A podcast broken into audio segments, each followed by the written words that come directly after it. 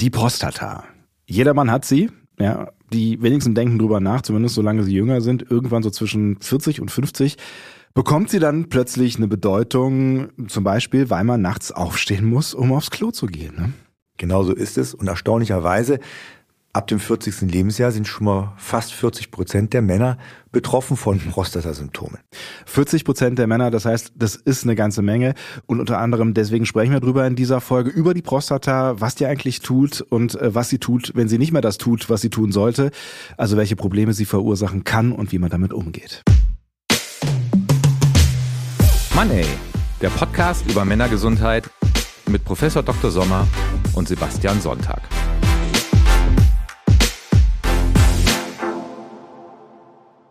Wie immer treu an meiner Seite Dr. Frank Sommer, Professor für äh, Männergesundheit. Hallo, Herr Sommer. Hallo, Herr Sonntag. Wir sprechen heute auch wieder über einen Fall aus Ihrer beruflichen Praxis, ähm, natürlich anonymisiert und deshalb geht's heute um Michael. Der heißt nicht so, aber wir nennen ihn so. Michael ist 42 Jahre alt. Der ist zu Ihnen gekommen, ähm, eben weil er nicht mehr durchschlafen kann quasi. Ne? Ja, genau, so ist es. Also im Prinzip beklagt er über drei Symptome. Ja. Das einmal sagt er eben, er schläft nicht richtig durch und sein Harnstrahl sei so schwach geworden. Mhm.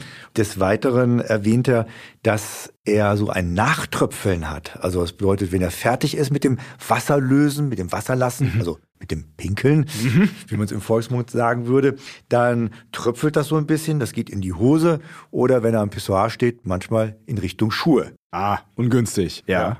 Und ähm, dass das offenbar was mit der Prostata zu tun haben muss, das drängt sich jetzt irgendwie auf bei dem Thema Prostata heute. Ähm, bevor wir vielleicht darauf eingehen, was Sie mit Michael gemacht haben, lassen Sie uns vielleicht äh, erstmal grundsätzlich über die Prostata sprechen, weil ich glaube ähm, tatsächlich, dass viele das nicht so richtig auf dem Schirm haben. Also was die ähm, Prostata eigentlich genau ist, wozu die gut ist, äh, warum wir ein halbes Männerleben wirklich gar nichts mit ihr zu tun haben, also in der Regel zumindest.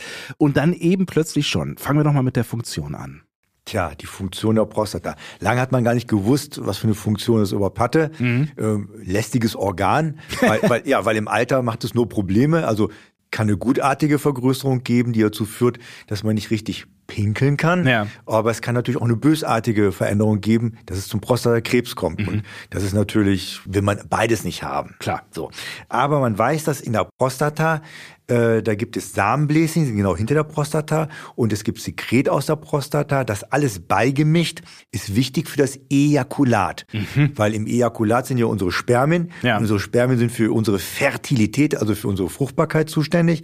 Und damit die überhaupt sich bewegen, die Spermien also eine Beweglichkeit haben und das Ejakulat flüssig ist, spielt die Prostata eine Rolle, eine wichtige Rolle. Das heißt, sie ist doch nicht so unnütz, wie man äh, äh früher mal dachte, ja? Genau. Wo genau findet man die Prostata? Die Prostata ist genau unterhalb der Blase und im Beckenboden verankert. Und die Rückseite der Prostata grenzt ans Rektum. Mhm. Das ist ganz wichtig zu wissen, weil da gibt es ja Ärzte, die ja mit dem Finger, also sogenanntes Digitorektal, Mhm. Digi, der Finger, rektal. Ja, klar, kann man sich vorstellen. Bisschen bedrohlich, wenn Sie das mit dem Finger hier so machen, ja. ja. Äh, ist eine nicht so ganz so beliebte Vorsorgeuntersuchung, ne? Ja, und so ist es leider nicht ganz so beliebt, weil es Kolleginnen und Kollegen gibt, die nicht sensibel genug das machen. Mhm. Also wenn man da sich wirklich Zeit lässt das nicht plötzlich hauruckmäßig durchführt, ist das eine Untersuchung wie jede andere Untersuchung, muss man dazu wissen. Über die können wir gleich äh, auch noch ein bisschen intensiver ähm, sprechen, weil sie ja durchaus eine äh, Relevanz haben kann.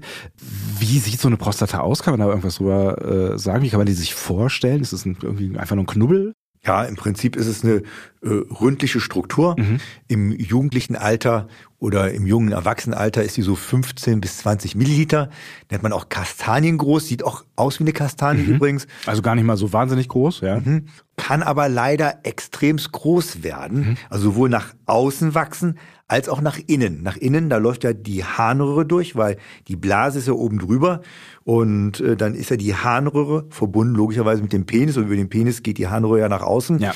Und äh, wenn die nach innen wächst, wird die Harnröhre halt komprimiert, Aha. also zusammengedrückt. Mhm. Da kann es also Probleme geben, wie bei unserem äh, Patienten Michael, ja. dass der plötzlich dieses diesen abgeschwächten Harnstrahl hat und nachts aufstehen muss. Ja, und das Tröpfeln hängt wahrscheinlich auch ein Stück weit damit zusammen. Könnte. Könnte. können wir ja nachher mal auflösen. Okay, dann äh, nenne ich hier, schreibe ich hier noch ein Fragezeichen hinter.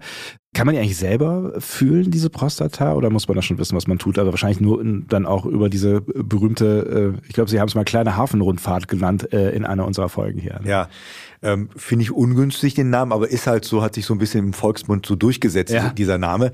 Ja, vielleicht für den Laien. Also Mhm. man soll es nicht selber machen. Ja, Äh, muss man auch nicht, ja. Mhm. Ja, für, für den Laien. Wenn man Rechtshänder ist, so nimmt man mal die linke Hand und äh, ballt hier so eine Faust nach innen. Mhm. Ja. Und äh, wenn man jetzt hier diese fleischartige Struktur nimmt und da drauf drückt, Unterhalb des Daumens quasi, ja. äh, Genau so ist es. Da, so fühlt sich die Prostata an, wenn sie gesund ist. Eigentlich relativ fest, aber man kann so ein bisschen reinwirken, ja. prall elastisch sagt man dazu. Ah, was? Ja. Mhm. Und wenn wir jetzt ein bisschen weiter seitlich gehen, wo unser Knochen hier ist, Ja.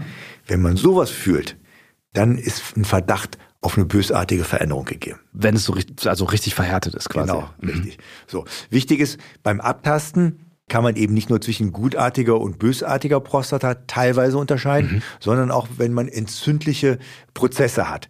Weil wenn eine Entzündung in der Prostata ist und man da drauf drücken würde, Dann tut's weh. Genau so ist es. Also das, dann weiß man schon ein bisschen was Differentialdiagnostisches, wenn man eine Palpation, heißt das so schön, also eine Abtastung durchführt. Warum wird das dann bei vielen Männern ausgerechnet in diesem Alter, also so irgendwo zwischen 40 und 50, ähm, plötzlich zu einem Thema?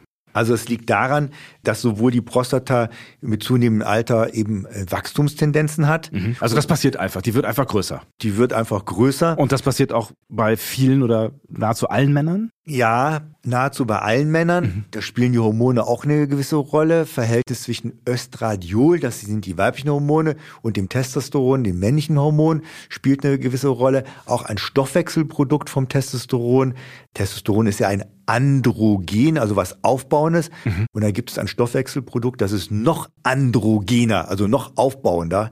Ähm, und damit man es mal gehört hat, das ist DHT, Dihydrotestosteron. Und äh, das spielt auch eine große Rolle im Wachstum der, der Prostata. Ist ja eigentlich ähm, bemerkenswert, dass das passiert, weil es ja, ähm, ja nur zu Komplikationen führt. Ne? Das heißt, das ist was, womit wir am Ende leben müssen, wir Männer, dass es äh, früher oder später auf uns zukommt. Ja, leider ist es so. Man kann aber auch wie immer, kann man auch was gegen tun. Die gesundheitlichen Maßnahmen, die wir halt alle kennen, die wir auch schon früher mal in unseren anderen Podcasts angesprochen haben, wie körperliche Aktivität und vernünftige, gesunde Ernährung, äh, sind auf jeden Fall präventiv, auch bei der gutartigen Prostatavergrößerung.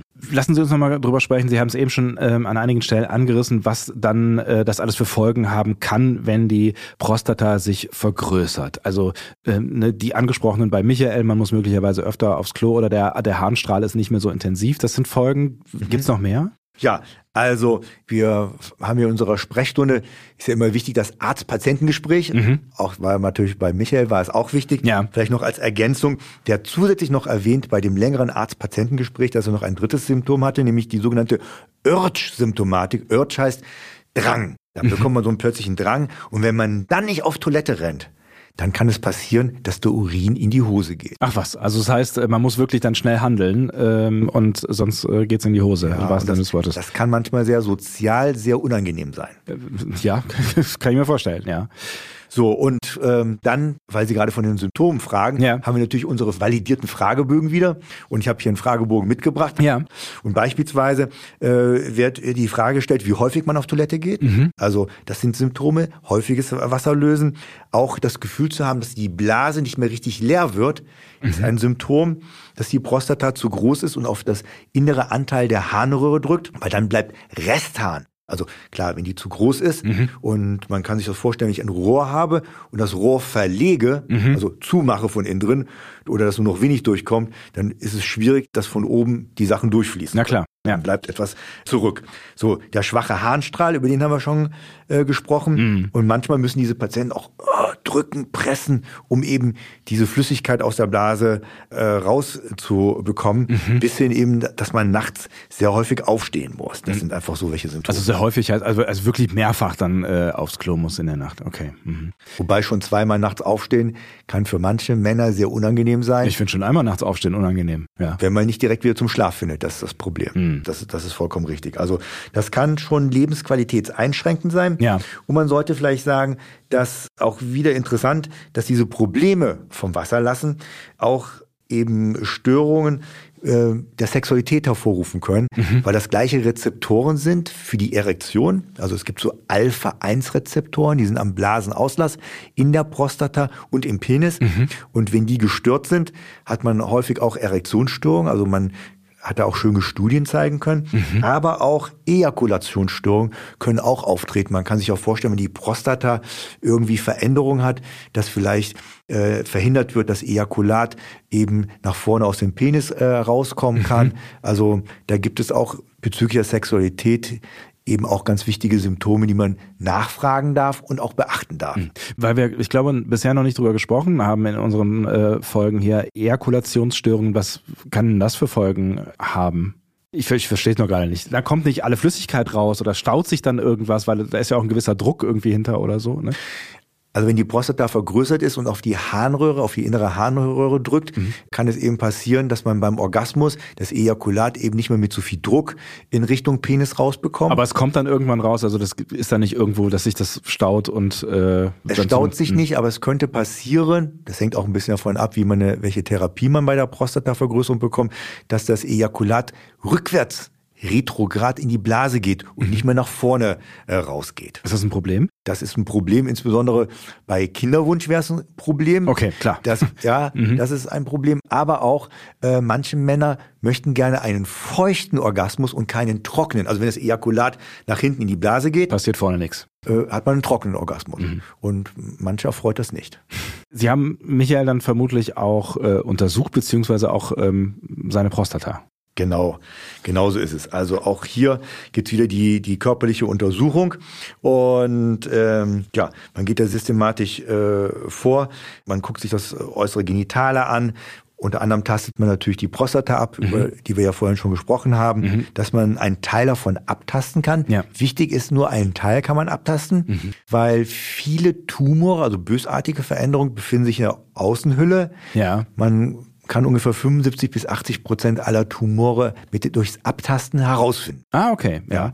Aber man kommt ja wahrscheinlich, äh, wenn ich mir das jetzt so vorstelle, wie Sie es eben geschildert haben, auch nur begrenzt ne, von unten dann von einer Seite, genau vielleicht so. noch an die oberen Seiten ran, aber äh, man kommt ja nicht an alles ran. Ne? Genau so ist es. Mhm. Und manchmal gibt es auch Tumore, die innen drin sind. Ja, dann, das, dann ist es eh schwierig. Ne? Dann kann man das auch nicht abtasten. Das ist nur wichtig, aber es ist eine äh, wichtige präventive Maßnahme. Mhm. Vielleicht für die, die es noch nie erlebt haben, wie lange, also Sie sagen auch, es gibt Ärztinnen und Ärzte, die es vielleicht nicht so sorgsam und vorsichtig machen und deswegen hat es einen schlechten Ruf, aber äh, von was für einer Untersuchung reden wir da? Ist man dann eine halbe Stunde und sie fummeln da rum oder dauert das drei Minuten oder wie muss man sich das vorstellen? Man befindet sich wirklich im, äh, im Minutenbereich. Okay. Also das ist wirklich eine, ja, eine sehr kurze Untersuchung und die man vorsichtig und mit viel Gefühl auf jeden Fall durchführen äh, sollte. Ja, und auch äh, übersteht als Patient. Hundertprozentig.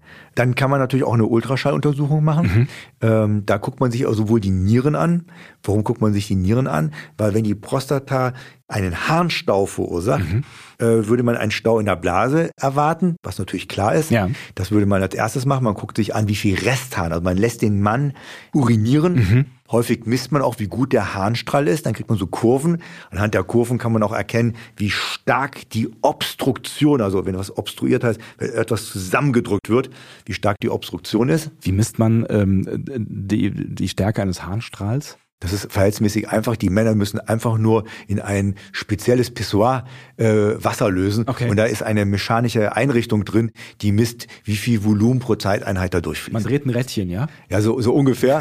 Es ist wirklich so. Und man bekommt dann nachher als Arzt einen Ausdruck auf dem Computer, beziehungsweise richtig ausgedruckt und kann anhand äh, dessen erkennen, äh, wie schnell der Harnfluss angestiegen ist, wie viel Volumen abgegeben worden ist. Und dann macht man noch einen Ultraschall. Guckt mal, was übrig ist. Wie viel, wie wie viel übrig ist. Mhm. Und da gibt es gewisse Werte, da sagt man, die sind unkritisch und ab gewissen Werten wird's kritisch.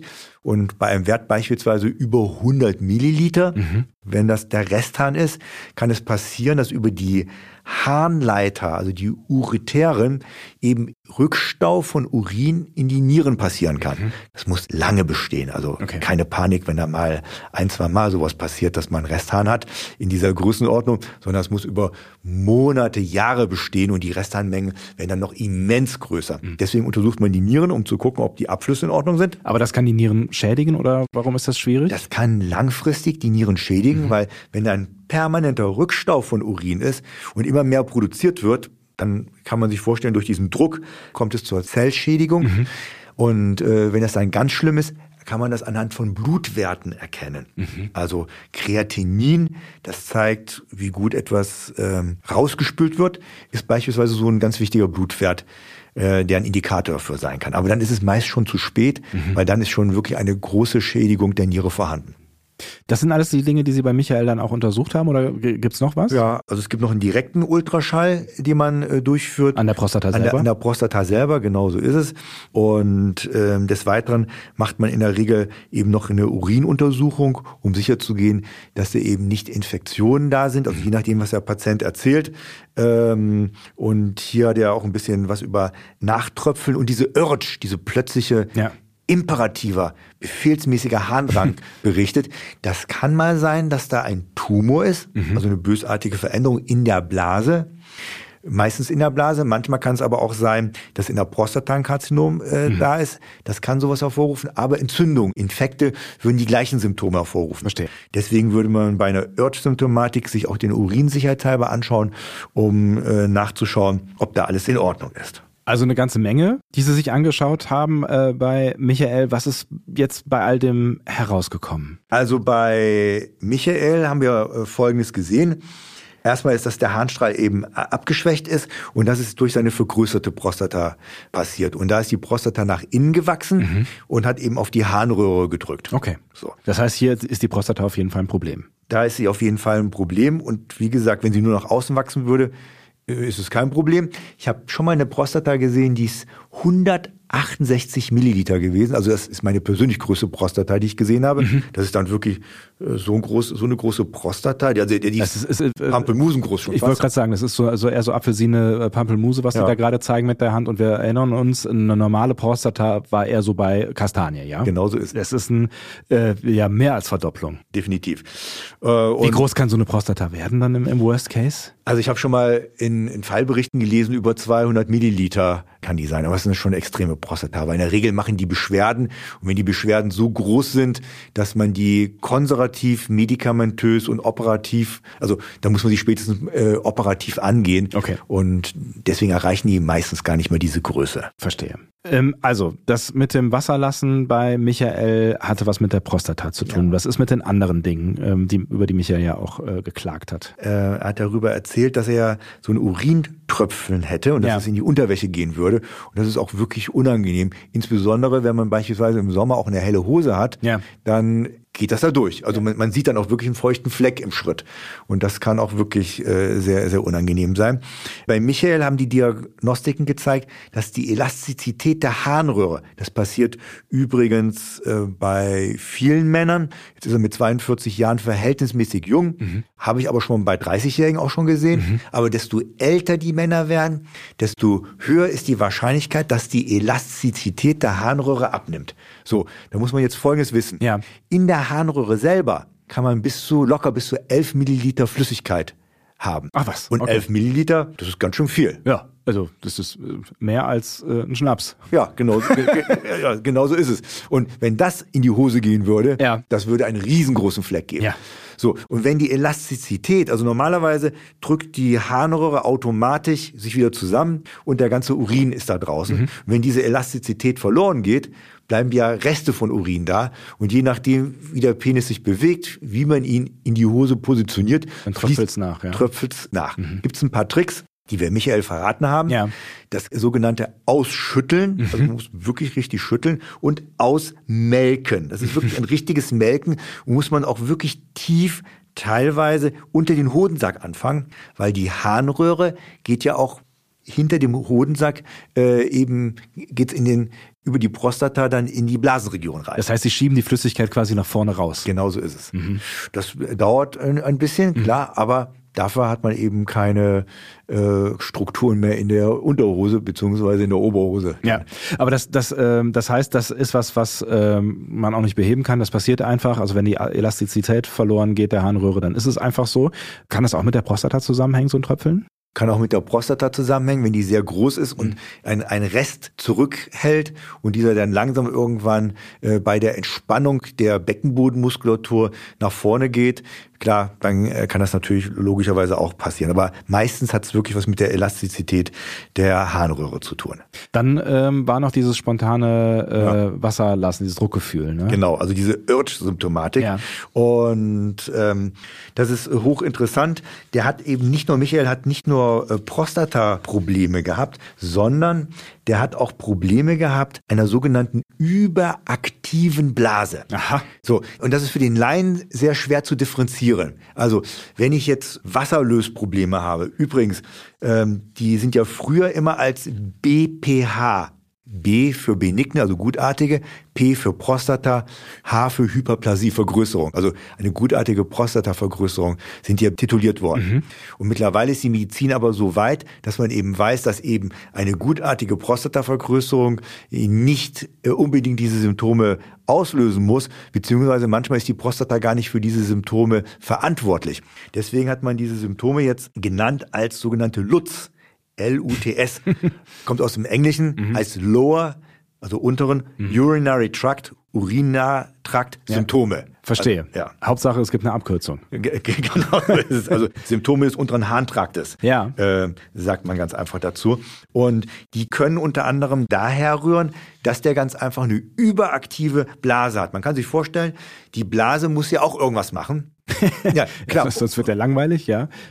Um den Urin eben da rauszukriegen. Ja, klar. Das ist ja nicht einfach so, dass man ein Ventil öffnet und dann ja. plätschert der Urin aus der Blase raus, sondern aktiv kontrahiert die Muskulatur der Blase mhm. und drückt dann den Urin raus. Gleichzeitig entspannt sich die Muskulatur. Also es gibt zwei Schließmuskeln, einen inneren und einen äußeren Schließmuskel. Der eine ist, den kann man teilweise willentlich beeinflussen, den anderen nicht. Mhm. Die öffnen sich und dann kann der Urin dann gut aus der, ja, aus der Blase herausgedrückt werden und herausfließen. Und ähm, das heißt, wenn eine Blase hyperaktiv ist, dann drückt sie und drückt sie und drückt sie, oder wie? Dann geht man so plötzlich, dann zuckt die. Mhm. Und wenn so eine Zuckung passiert, dann drückt plötzlich äh, ja viel Volumen von Urin gegen die beiden Schließmuskeln und wenn die nicht stark genug sind oder reflexartig noch stärker zusammenkneifen, kann natürlich Urin abgehen. Das heißt, das ist dann der Moment, wo man schnell aufs Klo äh, muss, äh, weil genau. sonst äh, ein Unglück passiert quasi. Genau. Das nennt man auch Inkontinenz mhm. und man unterscheidet ganz einfach, es gibt ja Leute, die sind inkontinent, weil die einfach nicht genügend Beckenbodenmuskulatur haben, insbesondere bei Frauen kennt man das mhm. ja beispielsweise, oder der äußere Schließmuskel beim Mann nicht mehr richtig funktioniert, mhm. dann wäre man inkontinent. Äh, um ein paar Beispiele zu nennen, aber auch wenn hinten die Blase zu stark drückt mhm. und die Kraft größer ist als die Gegenkraft, dann ist man auch inkontinent. Aber das sind zwei verschiedene Arten von Inkontinenz, das ist wichtig. In diesem Fall, wenn ich jetzt so eine hyperaktive Blase habe, kann ich da irgendwas ähm, tun? Also können, konnten Sie Michael dabei äh, irgendwie helfen? Es ist gar nicht mal so selten, dass äh, Männer, die unter Stress sind, und ich rede jetzt von Männern, weil wir halt Männergesundheit machen, ja. äh, die unter Stress sind, häufig diese Symptome, und da können wir gleich auch noch ein bisschen drauf eingehen, warum und weshalb das so ist, eben diese Symptome auf die Blase hin projizieren. Mhm. So. Das heißt, äh, Stress kann so eine hyperaktive Blase, ich sag mal, positiv beeinflussen oder vielleicht sogar dieses Verhalten auslösen? Genauso ist es. Mhm. Es hängt ein bisschen davon ab, von diesem äh, Parasympathikus und Sympathikus, haben wir vielleicht schon mal gehört. Das sind wir im Gehirn vegetative Nervensystem. Mhm. Das befindet sich aber im ganzen äh, Körper. Das ist ja auch für Schweißausbrüche unter anderem mitverantwortlich, aber ist auch gleichzeitig eben auch äh, für die Blasenmuskulatur mitverantwortlich. Mhm. So. Und dementsprechend, wenn man so leichte Symptome hat, kann man, dann reicht es häufig aus, wenn man Lebensstil anpassende äh, Maßnahmen ergreift. Blasentraining kann man machen. Mhm. Zum Beispiel lernen, diesen Druck, diesen Harndrang nicht sofort nachzugeben, sondern versuchen, den auszuhalten, weil ansonsten kann man sich das antrainieren. Wenn ich jedes Mal sowas plötzlich spüre und sofort auf Toilette gehe, lerne ich ja auch nicht dagegen anzukämpfen. Okay. Also auch die Muskulatur anzuspannen mhm. beispielsweise. Stressabbau ja. ja. wäre eine gute Methode. Ähm, aber auch Übergewicht. Übergewicht kann hier auf die Beckenregion drücken, auf die Blase drücken. Wenn man übergewichtig ist, sollte man versuchen, eben hier diese Region abzunehmen. Mhm. Äh, und zusätzlich Rauchen, Kaffee und Alkoholkonsum mhm. äh, können sich sehr negativ eben auf diese hyperaktive Blase äh, auswirken. Auch kann man sich vorstellen, wenn ich gute Beckenbodenmuskulatur habe, ist nicht nur der Schließmuskel wird trainiert, sondern die gesamte Muskulatur, wenn ich die anspannen kann, kann eben gut dagegen arbeiten. Mhm. Das ist so, wenn man leichte Symptome hat. Und ich würde auch immer probieren, bevor man in die Pharmakiste greift, ja. weil wir wissen, Medikamente haben immer Nebenwirkungen und das Problem ist, die Medikamente, die für so eine überaktive Blase zuständig sind, die haben sehr starke Nebenwirkungen. Ich habe vom vegetativen Nervensystem gesprochen, ja. haben wir ja im ganzen Körper. Ja. Also ist ja für alles, für Zuckungen, für Schweiß, äh, für Blutdruck mit mitverantwortlich. Und äh, wenn ich da ein Medikament nehme, hat das natürlich überall Nebenwirkungen, Verstehe. Äh, weil es eben nicht nur ein Medikament gibt für die Blase.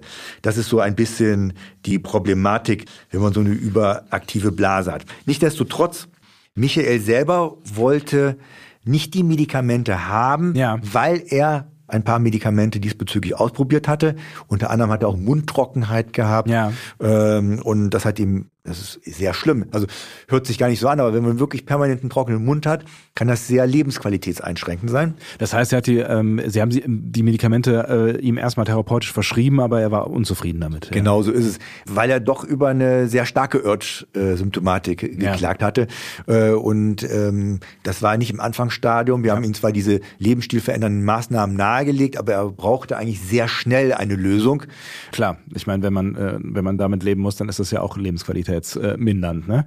Auch wegen der sozialen Komponente. Wenn da mal Urinfluss in die Hose geht, in, in, im, im Meeting, ist das halt bei einer hellen Hose. Er hat schon gelernt, dass er eine dunkle Hose trägt, äh, aber es ist trotzdem unangenehm. Ja, auch wenn man dann halt irgendwie spontan immer ne, aufs Klo rennt. Sorry, mitten im Gespräch. Ich muss jetzt ganz schnell. Ja. Ist ja, ja auch ja, lästig auf jeden Fall. Aber da er keine Medikamente wollte, mhm. es gibt noch ein äh, ganz interessante, es gibt einige nicht medikamentöse Therapien mhm. und eine davon ist hochinteressant. Die stimuliert einen speziellen Fußnerv. Mhm. Und dieser Fußnerv, also da legt man wirklich Elektroden an den Fuß an, ja. kriegt der Patient erklärt, wie das geht, nimmt er auch mit nach Hause diesen Apparat und trainiert wirklich zu Hause. Das heißt mit Strom, also mit Strom, mit Strom an, mit, an den Fuß, mit, am Fuß. Und dieser Nerv, der geht dann weiter, also von von unten, vom Knöchel geht er, zieht er weiter ja. äh, eben über das Bein ans Rückenmark. Und dazwischen liegt ja die Blase. Und auch die Blasennerven ziehen ja zum Rückenmark. Mhm. und der stimuliert genau das gleiche Areal vom Rückenmark, was auch die Blase stimuliert. Und das wirkt auf den beruhigend äh, auf die Blase, so dass die Nervenimpulse weniger werden. Verstehe. Das heißt, ähm, damit kommt es dann auch nicht mehr so häufig zu diesem Harndrang. Genau so ist es. Und ich fand das, ich finde das eine sehr hochinteressante äh, Methode.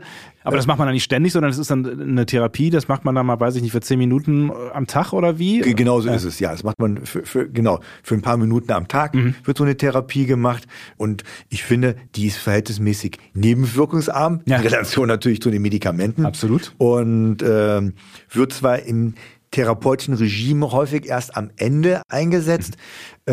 Ich finde aber auch bei Patienten, die unbedingt vermeiden wollen, eben Medikamente zu nehmen, oder man kann beispielsweise auch operativ Medikamente in die Blasenmuskulatur einfügen, bevor man das macht, finde ich, dass man so einen Apparat gerne mal verwenden kann. Äh, und äh, finde ich, das hat Charme. Also Absolut. fand ich, fand ich auf jeden Fall äh, hoch äh, interessant. Hm. Jetzt hat Michael ja auch noch darüber geklagt, dass er ähm, nachts aufstehen muss, um aufs Klo zu gehen. Ist das damit dann quasi auch gegessen gewesen oder ist das nochmal eine extra Geschichte? Ja, bei ihm war das damit geklärt, ja. weil es ist durch diese Blasenkontraktion gekommen. Okay, ich verstehe. Bei, bei anderen Männern ist es äh, so, die eben nicht diese instabile Blase haben, die eine noch stärkere Vergrößerung der Prostata haben, also innere Vergrößerung ja. der Prostata haben, die höhere Restharnmengen haben. Das war bei Michael nicht der Fall. Die war also nicht sehr groß, die Restharnmenge, die mhm. war noch im Normbereich. Also Männer, die höhere Restharnmengen haben, da ist es natürlich so, ab das sind jetzt Durchschnittswerte. Ja. Das ist natürlich individuelle Schwankungen gibt es. Ab circa 200 Milliliter Blasenfüllung merkt man dass man auf Toilette gehen könnte. Verstehe. Äh, Sage ich mal. Mhm. So. Und äh, wenn man aber einen Resthahn von 150 Milliliter hat, klar, was passiert dann? Die 50 Milliliter werden irgendwann von den Nieren produziert. Ja. Dann hat man die 200 Milliliter in der Blase und dementsprechend habe ich natürlich viel häufiger äh, das Gefühl, auf Toilette gehen zu müssen. Mhm. Und deswegen haben diese Männer eben häufig Harndrang, stehen nachts auch häufiger auf. Mhm. Wobei beim nächtlichen Aufstehen, ganz wichtig, muss man immer wieder dran denken, nicht alle Ärzte und Ärztinnen denken leider dran. Manchmal kann es auch vom Herzen kommen Mhm. übrigens. Weil durch die Lageänderung, man liegt ja im Bett, ja, horizontal. Mhm. In der Regel, ja. Ja. Und dementsprechend ähm, kann es passieren, dass wenn man ein schwaches Herz hat, dass man tagsüber eben nicht das gesamte Blut, die gesamte Blutplasma, die Flüssigkeiten, die sich beispielsweise in den Beinen, an den Knöcheln ansammeln, eben zurück zum Herzen wieder bekommt. Dass man dann, wenn man in horizontaler Lage ist, wird das in das Blutsystem eingeschwemmt und dann hat man plötzlich ein höheres Blutvolumen, was über die Nieren ausgeschieden wird. Dann produzieren die Nieren plötzlich mehr. Verstehe. Mhm. Und deswegen mal immer dran denken, dass man gegebenenfalls auch das Herz abklären sollte, ob das vielleicht eine Ursache ist, eben dafür, dass man nachts häufiger aufstehen muss. Also es gibt ganz viele Ursachen, das sprengt natürlich auch den Rahmen. Ja. Und wie immer im Leben, es ist wichtig, vor der Therapie muss eine genaue Diagnose gemacht werden. Also das ist Das ersetzt auch dieser Podcast nicht, aber ich glaube, das dürfte vermutlich klar sein. Also sprecht mit eurer, sprecht mit euren Ärztinnen und Ärzten, falls ihr da Probleme habt. Aber lassen Sie uns noch darüber sprechen, was man jetzt ähm, bei einer vergrößerten Prostata äh, tun kann. Äh, bei Michael war es jetzt offensichtlich ähm, nicht so dringlich, dass, ähm, dass da was getan werden muss. Aber ich habe jetzt ähm, so aus Nebensätzen von Ihnen entnommen, dass man da mit Medikamenten arbeiten kann und dass man im Worst Case eine Prostata entfernen kann, also eine Operation vornehmen kann. Lassen Sie uns äh, über diese beiden Möglichkeiten nochmal sprechen. Und gibt es noch was, was man tun kann, wenn die Prostata sich vergrößert? Also man würde immer anfangen, also ich fange immer damit an, muss ich ehrlich gestehen, pflanzliche Präparate, also Naturheilmittel zu verwenden. Ja. Das geht natürlich nur, wenn man milde Symptome hat und äh, das muss man individuell natürlich vom Patienten abhängig machen, da- das ist klar. Ja. Also ich finde immer, bevor man wirklich medikamentöse Therapien macht, Medikamente haben halt auch Nebenwirkungen und wie wir auch gelernt haben, bei der überaktiven Blase haben die halt sehr starke Nebenwirkungen. Ist auch bei den Prostatamedikamenten der Fall, ja. Die Nebenwirkungen sind zwar nicht so groß wie bei der überaktiven Blase, aber auch die haben äh, Nebenwirkungen. Und da möchte ich eins sagen, bevor wir vielleicht zu den pflanzlichen Präparaten ein paar Worte verlieren. Ja. Liebe Männer, die uns hier zuhören, ihr solltet, wenn ihr eine große Prostata habt und äh, eure Ärztin und euer Arzt sagt, oh, ich habe eine super Idee. Es gibt ein Medikament, was die Prostata kleiner machen kann. Gibt, Gibt's wirklich. Okay. Ja. Klingt Und- ja erstmal super. das ist super. Diese, äh, dieses Medikament ist ein sogenannter 5-Alpha-Reduktase-Inhibitor. Das heißt, irgendein Enzym wird gehemmt Ja. und dadurch, dass das Enzym gehemmt wird, wird die Prostata über Monate, das dauert Monate wohlgemerkt, bis Jahre, wird die immer kleiner. Und die Substanzen, äh, die dort verschrieben werden, heißen Finasterid und äh, Dutasterid. Das sind so die Substanzen, die dort gegeben werden.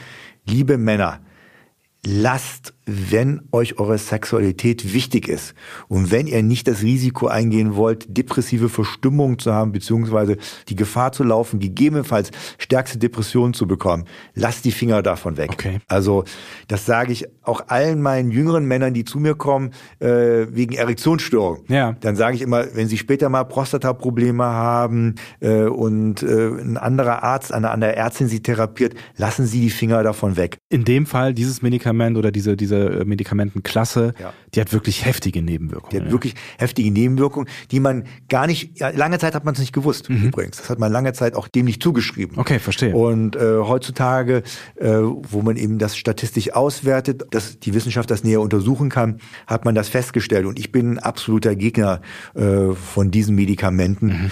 Klar, wenn man sagt, es ist mir egal, ob ich Depressionen habe und egal, äh, was meine Sexualität macht. ja, wer dann- sagt das aber schon? Ne? Wer sagt das schon? Es gibt einige Bei wenige. der Sexualität weiß ich nicht, wenn man Ja, jetzt äh, einige. 78 ist, möglicherweise, keine Ahnung, ich war noch nicht 78, dann ist es vielleicht ein anderes Thema, aber ich glaube, ähm, eine Gefahr von Depressionen ähm, das sollte man sich jetzt tatsächlich schenken. Ne? Das stimmt. Vielleicht noch ein Wort. Ja. Mein jüngster Patient, den ich hatte, der mit der Sexualität abgeschlossen hatte, war 38. Wirklich? Finde ich voll in Ordnung. Okay. Und weil Sie sagen 78, Ja. mein äh, ältester Patient ist über 90, der steigt auch regelmäßig, das war vor Corona, einmal im Jahr auf einen 5000 Meter hohen Berg. Ernsthaft? Da muss man richtig fit sein. Für den ist Sexualität sein Lebenselixier. Also Alter spielt keine Rolle. Okay, ich nehme finde, alles zurück. Jeder darf es selber entscheiden. Der über 90-Jährige, für den das wichtig ist, soll seine Sexualität haben. Und wenn der 30, 40-Jährige entscheidet, ist für mich in Ordnung, brauche ich nicht mehr, ist auch in Ordnung. Müssen wir alles akzeptieren. Wir helfen den Patienten so, was deren Wünsche sind. Und Menschen sind unterschiedlich, offensichtlich. Das sowieso. Zurück zu den Pflanzenprodukten. Ich bitte darum. Also, das sind Beispiele, also ich, so Sägepalmextrakt hat man vielleicht mal gehört. Äh, Sägepalm. Ja, Sägepalm, so heißt das. Das ist eben von der Sägepalme ein Extrakt. Mhm. Das sind das so äh, Brennnesselsamen, Kürbissamen, Roggenpollenextrakte. Also das sind daraus die Extrakte, um ein paar zu nennen. Mhm. Äh, das sind so eine Naturheilmittel, die funktionieren in Kürbiskerne in einer hohen Konzentration. Mhm. Und die sorgen dafür, dass die Prostata auch kleiner wird oder nee. nicht mehr weiter wächst oder was, was können die tun? Man weiß ist alles nicht so genau. Also mhm. die Studienlage ist da auch unsicher. Deswegen wird das übrigens von den Krankenkassen nicht mehr bezahlt. Okay. Das muss man dazu wissen. Ja. Das ist mal vor langer Zeit bezahlt worden. War auch früher mal alles rezeptpflichtig, ist es alles nicht mehr. Mhm. Äh, kann man alles auch so vor der Apotheke bekommen. Aber wie gesagt, muss man auch alles selber bezahlen, mhm. äh, weil die Wirksamkeit doch im Unklaren ist. Also man Versteht. weiß wirklich nicht, wie richtig der Wirkmechanismus ist und auch, ob es wirklich wirksam ist, wie viel ist Placebo-Effekt, mhm. was nicht. Aber meine Erfahrungen sind, bei milden Symptomen scheint das sowohl bei der überaktiven Blase als auch bei Prostata-Problemen irgendwie einen positiven Effekt drauf zu haben. Das heißt, versuchen kann in dem Fall nicht schaden und wenn es nicht funktioniert, muss man halt weiter gucken. Genau so ist es. Und ich würde gerne erstmal, wie gesagt, bevor ich in die Medikamentenkiste greife, in Absprache mit dem Patienten, wenn er sagt, wie, wie Michael, ja. der hat gesagt, nee, kann er nicht. Kann ich auch verstehen bei den Symptomen. Es muss was passieren. Jetzt muss, jetzt muss was passieren. Da muss man sofort natürlich mit, mit Medikamenten, die zugelassen sind für diese Therapie, natürlich äh, beginnen, etwas zu machen. Aber das heißt, es gibt noch andere Medikamente als die, die Sie gerade beschrieben haben, die die Prostata verkleinern, ja? Die verkleinern die nicht. Das sind sogenannte Alpha-1-Rezeptorenblocker. Ja. Habe ich auch vorhin schon von gesprochen. Alpha-1-Rezeptoren gibt es auch im Penis. Mhm. Und ähm, die machen die Prostata, die hat ja auch viel muskuläre Strukturen. Ja. Die macht die weicher. Der Blasenhals hat auch Muskulatur.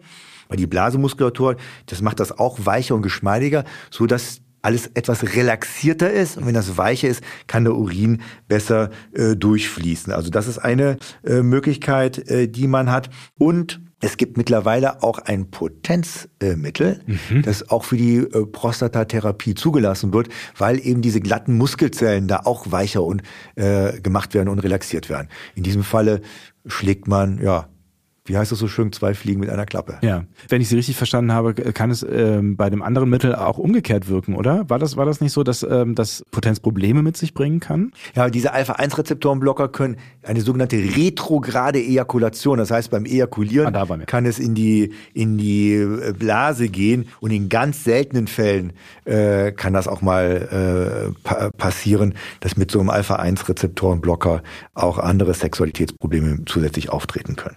Dann lassen Sie uns noch zur dritten Option äh, kommen, nämlich ähm, zur Operation. Das ist dann quasi, wenn nichts anderes mehr möglich ist, ähm, dann muss Messer ran, ja? So ist es. Also da bei der Operation hat man die die Möglichkeit. Es gibt sogenannte minimalinvasive Verfahren. Mhm. Gibt es Wärmetherapie äh, beispielsweise wird dann etwas äh, gemacht in der Hoffnung, dass ein Teil der Prostata dann weicher wird mhm. und der Abfluss besser wird. Das heißt, man geht dann irgendwo mit einem Schläuchlein oder sowas rein und erhitzt irgendeine Stelle oder? Genau. Also gab es früher mal transrektal, also durch den Enddarm mhm. und wir haben ja gelernt, die Prostata äh, ist ja direkt am Rektum anliegend. Äh, es gibt auch Möglichkeiten, über die Harnröhre direkt Wärme zu applizieren in die Prostata. Gibt es verschiedene Verfahren. Die Spielwiese ist sehr groß. Auch mhm. hier muss die Indikation genau gestellt werden. Wie sieht die Prostata aus? Äh, kann, hat man hier eine Chance, dass das hier funktioniert, so ein Verfahren? Das Klassische ist äh, eine sogenannte transuretrale Resektion, also trans, das heißt durch. Uretra ist die Harnröhre. Ja. Also geht man mit so einem Skop in die Harnröhre rein, sieht dort die Prostata und schabt die Prostata aus, so dass sich, also so wenn die dann zusammenklappt und die Prostata-Seitenlappen sich berühren und verhindern, dass der Urin rausfließt, entfernt man die, so dass da ein größeres Loch ist, so dass der Urin ungehindert von der Blase durchfließen kann. Aber das heißt, äh, man nimmt gar nichts komplett raus, äh, sondern man schneidet nur ein Stückchen ab und äh, dadurch ja fällt die quasi anders, die Prostata. Genauso ist es und nicht nur die fällt, deswegen entfernt man doch sehr viel, aber die Kapsel, die äußere Kapsel bleibt bestehen. Achso, also es kommt schon Material raus. Es kommt Material. Kommt durch, die, durch die Harnröhre kriegen Sie das genau. raus, ja? Man macht so Schnipsel. Die Schnipsel sind so groß, dass man die durch die Harnröhre Harnröhre, weil man so ein Instrument hat, ja. durchziehen kann. Genauso ist es. Ja. Oh, es klingt aufwendig. Klingt aufwendig, ist eine, aber eine gut etablierte Methode. Mhm. Und aus dieser Methode heraus, das ist der goldene Standard, sagt man dazu, ja. haben sich viele Verfahren äh, entwickelt wie Lasertherapie, aber nach ähnlichen Prinzipien. Eins von beiden äh, wird auch ein Teil durch per Laser heraus äh, mhm. oder man verdampft einen Teil der Prostata. Also da gibt es unterschiedliche Methoden. Ähm, aber das heißt, es bleibt ein Stück Prostata bleibt immer übrig, also man entfernt so nie die ganze Prostata. Bei der gutartigen Vergrößerung bleibt immer ein Teil der Prostata bestehen. Mhm. Deswegen ist es da auch wichtig, weiterhin zur Vorsorge zu gehen, weil ja immer noch ein Karzinom, also was Bösartiges entstehen kann. Das nur als Nebensatz. Ja, genau. Ähm, das ist ja heute gar nicht unser Fokus, aber ähm, das heißt, wenn tatsächlich ähm, da ein bösartiger Tumor entstehen würde, dann gibt es auch die Möglichkeit, die Prostata ganz zu entfernen oder dann könnte es nötig werden, die Prostata ganz genau. zu entfernen. Kann man ohne Prostata ganz normal weiterleben? Sie meinen jetzt, wenn man die komplett entfernt bei ja. einem Tumor, man kann äh, weiterleben, man hat nur ein paar kleine Problemchen, mhm. beispielsweise Kinderwunsch gibt's da nicht mehr weil ähm, das, die Flüssigkeit fehlt beim Ejakulat. Die Flüssigkeit ja. Mhm. fehlt und äh, die Spermien münden in die Prostata hinein. Also die Samenleiter äh, münden in die Prostata rein. Wenn ich die rausgenommen habe, münden die eben nicht mehr in die Prostata rein, sondern ins Leere. Das heißt, es passiert auch nichts beim Orgasmus? Beim Orgasmus passiert nichts. Mhm. Das heißt, äh, die haben keine also die haben einen sogenannten trockenen Orgasmus, mhm. weil eben das Ejakulat nicht mehr da vorhanden ist. Genauso mhm. ist es. Was mit der Erektionsfähigkeit? Das hängt ein bisschen davon ab, wie man operiert wird, ob nervenschonend operiert wird. Und meistens, wenn nervenschonend operiert wird, müssen und sollten diese Patienten so schnell wie möglich, das haben unsere Studien schön gezeigt, mhm. wenn die so schnell wie möglich ein sogenanntes Penistraining machen. Mhm. Und das Penistraining ist äh, leider ein bisschen mehr, als was sie meistens von ihren Operateuren mit an die Hand bekommen, sondern es ist schon umfangreicher, mhm. dass man dann die Regeneration erhöhen kann und dementsprechend die Wahrscheinlichkeit höher ist, dass man wieder eine erfüllte Sexualität haben kann. Wenn die Nerven erhalten sind. Mhm. Wenn die nicht erhalten sind, hat man ein Problem und muss auf anderen Wege äh, versuchen, aber das ist ein anderes Thema, eben seine Erektionsfähigkeit wieder zu erlangen. Kann ich irgendwie verhindern, vorbeugen, einschränken, dass sich meine Prostata vergrößert?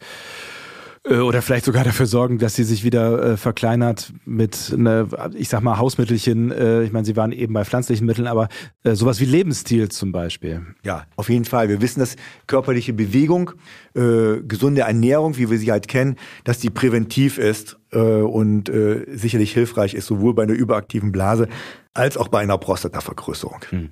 Nur weil ich es ähm, jetzt nochmal gelesen habe, stimmt das, dass es ähm, besser ist für Männer mit einer vergrößerten Prostata im äh, Sitzen zu urinieren? Also da findet man im Netz äh, sogar so Überschriften wie im Sitzen pinkeln wirkt wie ein Medikament.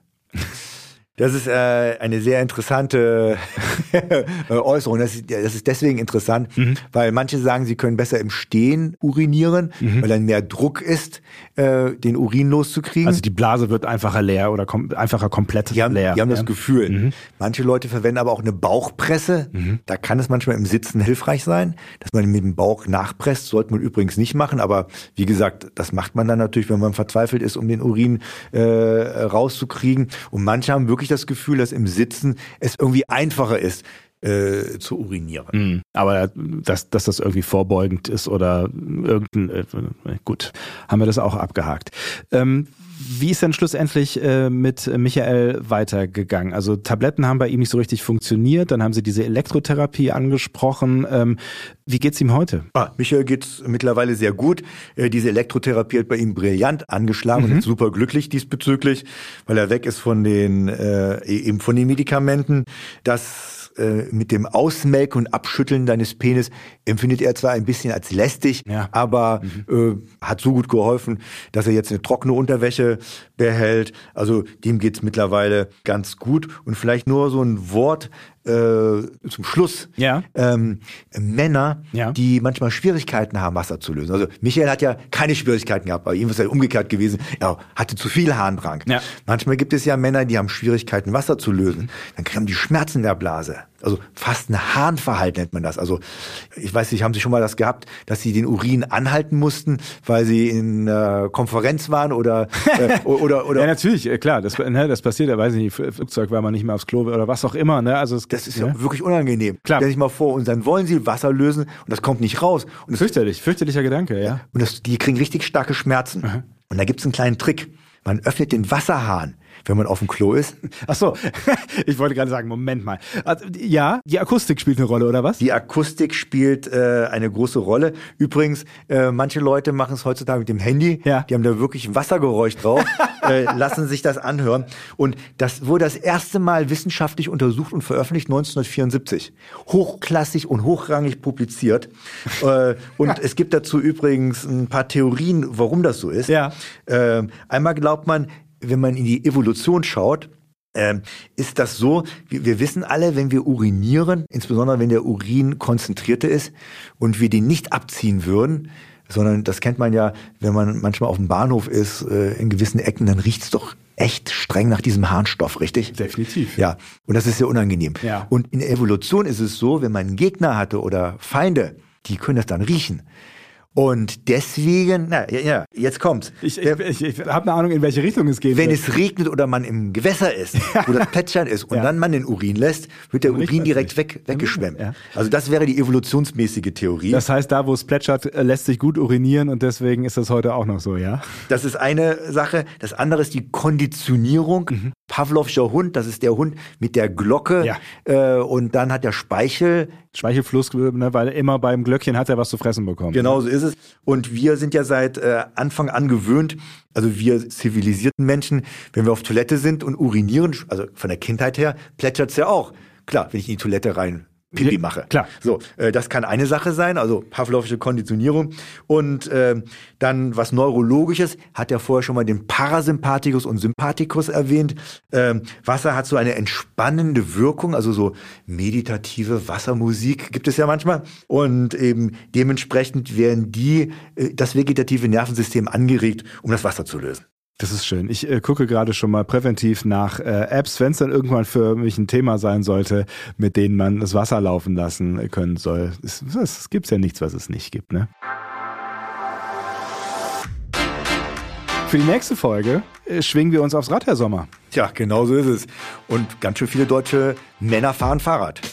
Und das kann tatsächlich äh, einen Einfluss haben auf die Fruchtbarkeit von Männern und auf die Erektionsfähigkeit, beziehungsweise steht die Befürchtung im Raum und wir gehen der mal nach in der nächsten Folge.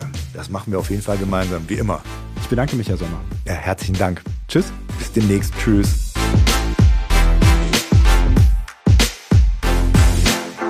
Money ist eine Produktion von Roof Music. Redaktion Matthias Kalle, Ton und Schnitt Henk Heuer, Musik Leon Miller.